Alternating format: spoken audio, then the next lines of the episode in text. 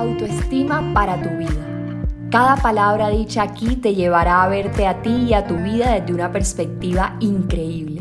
Atrévete a sanar todo eso que no hablas con nadie, a crear la persona que quieres ser y no la que no, a manifestar la vida que quieres tener y no la que no. Yo soy María José Álvarez Betín y junto a mí te vas a atrever a amarte a ti misma y así poder amar mejor al otro. Buenas, buenas y te doy la feliz y espectacular bienvenida a Autoestima para tu vida, un episodio más. Y hoy vamos a hablar de un tema que me ha estado rondando, rodeando, no sé cómo es la palabra, mucho la mente últimamente. Y no solamente a mí, sino a muchas personas que también me rodean, entonces eso tiene que ver para mí todo es una señal, para mí todos son señales, si algo aparece más de tres veces hay que prestarle atención y yo estoy atenta a las señales. Y las señales digamos que vienen de muchas formas, de conversaciones con personas, de un podcast que te aparece, de una publicidad que te aparece, de una imagen que viste en la calle, cualquier cosa. Un ejemplo de una señal, hace poquito me iba a ver con mi mentor Enrique Delgadillo, imagínate que cuando yo estaba en el año 2000 15 fue cuando tuve como esa decaída grandísima de mi autoestima, que estaba literalmente en un restaurante con mi ex y con su mamá y él, yo trataba como de verle el celular y el tipo como que trataba de esconderlo y yo quería literalmente ver qué es lo que estaba haciendo. Y yo me ponía los ojos y yo soy miope, yo prácticamente no veo nada, entonces Dios mío, me tocaba el ojo abrirlo más que nunca. Entonces nunca pude ver y me paré de la rabia, o sea, me paré de la mesa del, del restaurante de la rabia y me fui y todos quedaron como esta vieja que, pero bueno, pasó y al siguiente día, quien era mi suegra en ese momento, me escribió un mensaje, yo le dije, lo siento mucho por lo que pasó, me quiero disculpar y ella me dijo, tranquila, yo entiendo que tú eres muy insegura. Ay, Dios mío, cuando ella me dijo eso, eso para mí fue como un balde de agua, sí, pero no la odié ni nada, al contrario, fue como gracias por decirme algo que yo no sabía de mí que no pensé que fuera importante en la vida. Entonces enseguida busqué en YouTube cómo ser más seguro de uno mismo y me apareció Enrique Delgadillo, que fue mi, ha sido mi primer mentor y de verdad desde ese día no he dejado de escucharlo, de verlo, me ha enseñado infinitas cosas sobre cómo funciona nuestra mente, cómo de verdad conquistar el juego del amor, cómo ser más seguras de nosotros mismos, más seguros. Y hago un paréntesis para decirte que estoy en Bogotá en mi casa y mientras te grabo este episodio hace el frío de la historia de la vida y me estoy tomando un té. Entonces me estoy poniendo el vaso del té en el pie por el frío que tengo. Entonces, pero bueno, se siente deli, o sea, fue una sensación que dije, tengo que describir esta sensación de que con tanto frío puedo poner el vasito del té en mi pie. Qué bendición tan grande. Bueno, seguimos. Entonces Enrique Delgadillo me ha ayudado muchísimo en mis relaciones, en mi autoestima. Básicamente, a lo largo de, estos últimos, ¿qué? Desde el 2015, desde estos últimos siete años. Entonces, em, con mi esposo, ay Dios mío, todavía no me acostumbro, pero yo les prometo que me voy a acostumbrar y lo voy a decir con propiedad. Con mi esposo decidimos hacer nuestra luna de miel, nos casamos hace un mes, ¿cierto? Ayer cumplimos un mes de casados y decidimos hacer nuestra luna de miel en julio, porque honestamente, número uno, yo la prefiero hacer en verano y número dos, yo no entiendo cómo uno de una fiesta de matrimonio que exige tanto estrés, pues obvio, te va a estresar algo. Nosotros hicimos tres días de matrimonio cómo uno arranca para una luna de miel enseguida, en qué momento preparas la ropa, en qué momento preparas como, no sé, tantas cosas. Yo sé que eso lo hace la agencia, pero yo, yo siendo una persona tan ordenada, yo soy como que tengo que dejar antes mi casa ordenada, tengo que dejar mi empresa ordenada, mis cosas ordenadas. Y bueno, tomamos y llegamos a la conclusión de que nos íbamos en julio a nuestra luna de miel y, y, eso me pareció importante, pero venía la Semana Santa, entonces dijimos como que queremos hacer en Semana Santa y tomamos la decisión de ir a Ciudad de México. Ciudad de México estaban los tiquetes como súper buen precio para nosotros y entramos y nos pareció como no hemos ido, habíamos ido, cuando empecé con Simón habíamos estado en Playa del Carmen y en Tulum, nos pareció chévere, eso fue nuestra época en la que no podía decir mucho que yo andaba con él por mi mamá, por bueno, después les cuento más adelante la historia, pero nunca habíamos estado en Ciudad de México. Entonces nos fuimos para allá y yo dije, acá vive Enrique Delgadillo, mi mentor, con quien ya he hecho lives. Ya yo me siento como su colega, no me siento que él es mi maestro, o sea, sí, es mi maestro, le tengo, un respeto y respeto todo su camino y, todo lo que él me ha enseñado, pero ya yo me siento al nivel de tener una conversación con él y de ser su amiga. Entonces yo dije, yo me muero por comer con él, le escribí como que quiero invitarte a comer, dime si es posible y bueno, pasó fue maravilloso, fue enriquecedor, fue inspirador para mí porque ver que, bueno, es posible y, y que tú cada vez como que tus sueños los veas más cerquita es, es bonito. No sé por qué eché el chisme de Enrique Delgadillo, ustedes saben que a mí me encanta el chisme positivo, el que alimenta el alma, pero el tema es la comparación. Entonces mucha gente que me rodea ha estado hablando del tema, ah, ya sé por qué conté lo de Enrique Delgadillo, porque me iba a ver con él y obviamente el corazón me latía, tenía nervios, yo decía, ¿cómo voy a hacer? ¿Cómo voy a actuar? Porque claro, tengo la presión de que él me ha enseñado tanto, de que él me inspiró a hacer lo que yo hago hoy en día y a servirle a tantas personas. Y le digo, y, y yo dije como, bueno, Dios, te entrego esto, que sea lo mejor, que todo fluya, que pasemos delicioso y que conectemos. Y cuando iba yendo en el Uber con Simón, íbamos llegando y vi un cartel, o sea, yo nunca estoy pendiente como de, la, lo que, de las letras cuando voy en el carro, sino de los árboles. A mí me encanta ver la naturaleza cuando voy en un carro, me encanta ver los arbolitos, si hay uno nuevo, si hay uno viejo, bueno. Y esta vez vi un letrero que decía como ser segura de ti es la clave para conectar, ser tú, algo así como la autenticidad, ser tú, pa, pa, pa. Y yo leí eso y dije, claro, ya. Y, de pronto es algo light, algo que ya estaba dentro de mí, pero fue un recordatorio como de mi verdad, de lo que es lo que yo quiero ser y hacer para el mundo. Entonces, bueno, así fue. Y fue una comida espectacular, la gocé, la disfruté, me, me sentí llena, plena, me sentí así como te dije, inspirada, como que todo es posible, conocer a quien fue tu mentor, que es una persona reconocida en el mundo en estos momentos y que te ha ayudado tanto, es, es un logro y un logro que a mí me encanta contarles porque cuando yo les cuento mis logros, no es para que, y ahí vamos con la comparación, hay gente que a mí me sigue que hace lo mismo que yo y que de pronto dice como por qué ella está logrando estas cosas y yo no, y así como yo sigo a gente que me pregunta a veces por qué ella está logrando esto y yo no, pero la realidad de que yo logre cosas que quizá tú quieres lograr es una demostración de que está ahí para ti, de que, y de que está ahí para ti no en el sentido de que, ay, quién sabe cuánto se va a demorar, ay, qué tengo que hacer más para que me llegue, está ahí para mí, pero no lo veo, no, no en ese sentido, sino más que como una señal, mirarlo como una señal de que, oye, María José antes no era capaz de, no era segura de sí misma, no era capaz de escribirle a alguien, veámonos, no era capaz de nada y mira, lo logró, ¿cómo no va a poder yo? O sea, si ella si venimos más o menos como de la misma inseguridad, porque yo no voy a poder? Algo así es el punto. Entonces vamos a hablar de la comparación y yo escucho mucho que dicen no te compares, la comparación es la que te roba la felicidad, es el ladrón de la felicidad. La comparación lo que hace es que te quita como, no sé, como espíritu, la comparación es mala, si te comparas tal cosa, tal cosa. Entonces, vamos a tratar de, primero, en, en primera instancia, como darle un nuevo significado a la comparación en segunda instancia, saber tener estrategias para lidiar con la comparación. Y tercero, o bueno, en líneas generales, resignifiquemos la comparación. Porque es que a lo que resistes persiste, ¿cierto? Si yo digo la tristeza es mala, estar triste es malo y la ansiedad es mala y todo es malo, yo nunca voy a sentir las cosas porque, ajá, es malo, ¿cierto? Como cuando eras chiquito, si en tu casa tú no te ponías poner bravo, no te podías poner bravo porque no, quien se pone bravo y hace mala cara en la casa lo regañamos.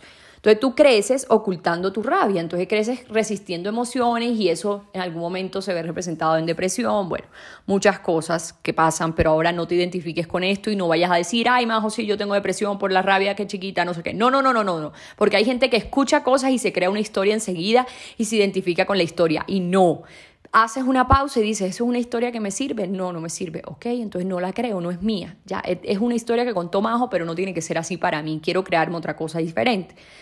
Pero lo que sucede es que si yo particularmente en mi camino como en principio estudiante en un colegio en el que me comparaba con gente porque habían otros que sacaban mejores notas, había también una sociedad en la que quién se viste mejor, quién se viste peor, vivimos en una sociedad de jerarquía en la que existen clases sociales, en la que existen ahora redes sociales, número de seguidores, entonces yo pasé de compararme en el colegio y no siempre porque quiero decirte que que la María José que de pronto en la adolescencia se comparaba con otros no era jamás la, María José que en sus primeros años de colegio era súper segura de sí misma.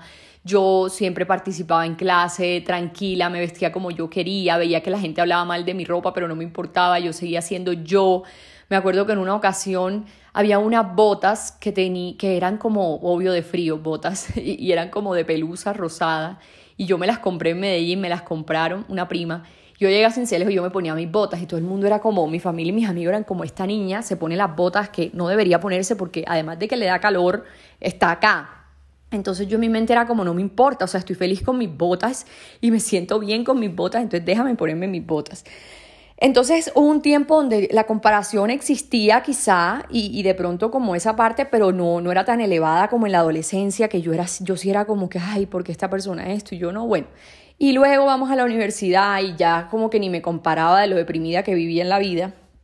Y luego en el trabajo me comparaba con la gente y así hasta que en estos momentos que hago lo que hago y que mi, digamos, mi estilo de vida es ayudar al mundo y que hay personas que también están ayudando al mundo, que yo conozco y que son mis mentores, otros que yo soy su mentora y así, también ha existido la comparación. Pero creo que en la medida en que he resignificado la comparación, me ha dado menos duro, por decirlo así. Entonces, lo primero que te quiero decir sobre la comparación, y, qué locura que esto comience a los 10 minutos, pero bueno, bacano que haya conversación que hablar, porque eso quiere decir que yo sé que tú quieres escuchar estos temitas que he dicho. ¡Ay, qué emoción! Entonces, es como que lo primero que hay que tener en cuenta de la comparación es que más allá de lo mala o buena que pueda ser, va a existir porque hace parte de la naturaleza humana, hace parte de nuestra, digamos, del linaje con el que venimos, no sé, de nuestros genes, está, está en nuestra mente metida como en lo más profundo del subconsciente, digámoslo, porque hemos escuchado que nuestros papás se han comparado, nuestros abuelos, que dicen personas, por ejemplo, desde chiquitos nos decían no andes con tal persona porque vive en tal lado, o no andes en tal persona porque es drogadicto, un ejemplo, o sea, siempre nos han comparado, ay, tu hermano, hasta con los hermanos no, María José, tú eres la mejor alumna, pero tu hermano tiene mejor corazón que tú. Eso me decían a mí. Entonces, son cosas como que desde siempre hemos vivido la comparación y la comparación es humana. La comparación va a existir. Te vas a comparar porque, ay, tal persona tiene más seguidores, ay, esta persona tuvo más likes. Eso va a pasar. Y te lo digo como me lo dijo mi psicólogo en una ocasión. Yo le dije, estoy sintiendo envidia. Y me dijo, y eso es humano, normalízalo. Entonces, la comparación y la envidia, digamos que están muy relacionados. Por lo tanto, el segundo punto sobre la comparación es normalízala. Normaliza la comparación.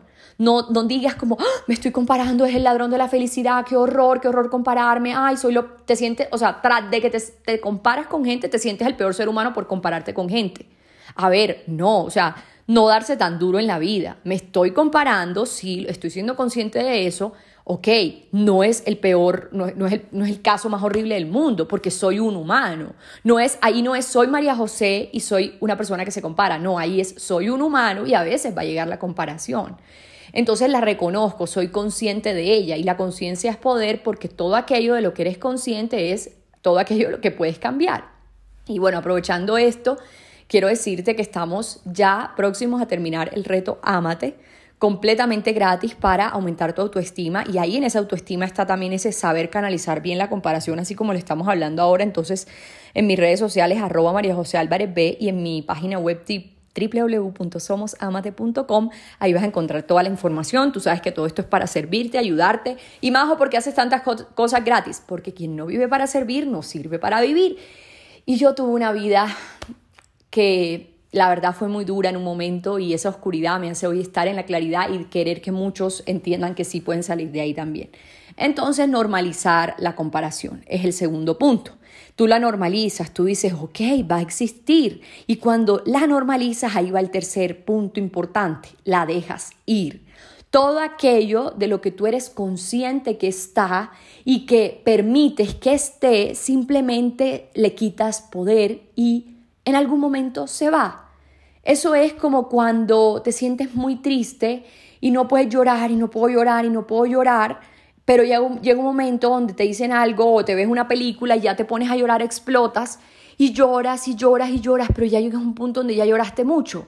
Y ya se fue la tristeza y pasan tres días y te pusiste tu mejor perfume, tu mejor ropa y saliste a la calle y dijiste otra vez voy para adelante, porque de esto se trata la vida. Entonces, luego la normalización viene la aceptación y en la aceptación está el dejar ir, el soltar, el ok, la comparación, la comparación no se va a quedar todas las 24 horas del día porque tú también comes y cuando comes llega otro pensamiento sobre la comida, Tú también te bañas y cuando te bañas piensas en el jabón que te estás echando, no sé, tú también te cepillas los dientes. Entonces la comparación no se va a quedar todo el día. Y la idea tampoco es que se quede todo el día, la idea es que quede, esté en nuestro cuerpo y nuestra mente menos de lo que podría estar.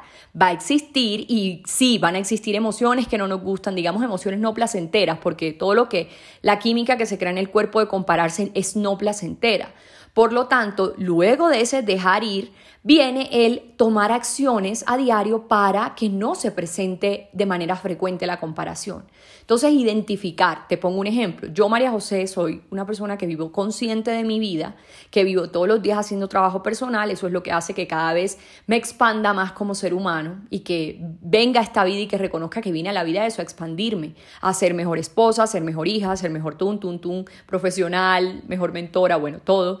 Entonces, ¿qué pasa? Cuando ya tú estás en ese punto de decir, oye, voy a, de verdad descubrirme, a, entenderme mucho en el tema de la comparación, aparecen señales. Entonces, yo tengo un ciclo, yo no uso anticonceptivos hormonales, siempre te he hablado de la importancia de informarte al respecto por lo nocivos que son para nuestras emociones. Entonces, yo no uso eso, yo tengo un ciclo regular de 28 días.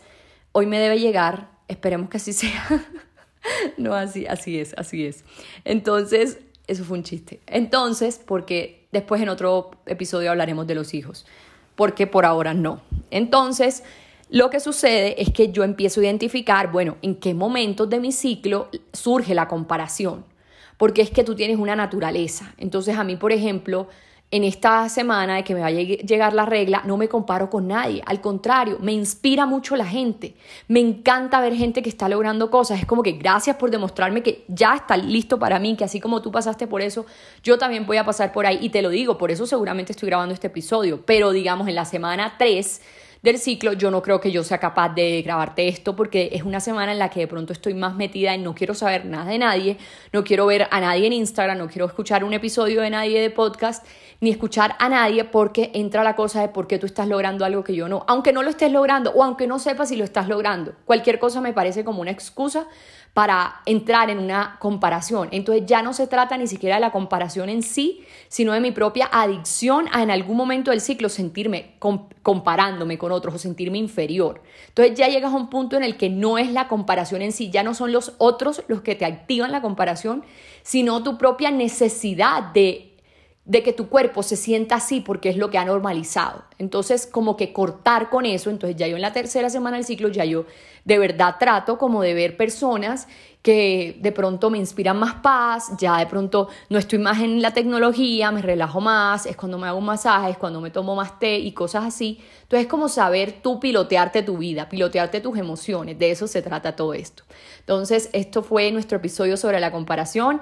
Sé que te sirvió muchísimo, fue light, pero fue eficaz. Me lo cuentas en las redes sociales, calificas este episodio para yo saber qué tanto te gustó, qué más temas quieres. Entonces te mando un gran abrazo y nos vemos en una próxima ocasión.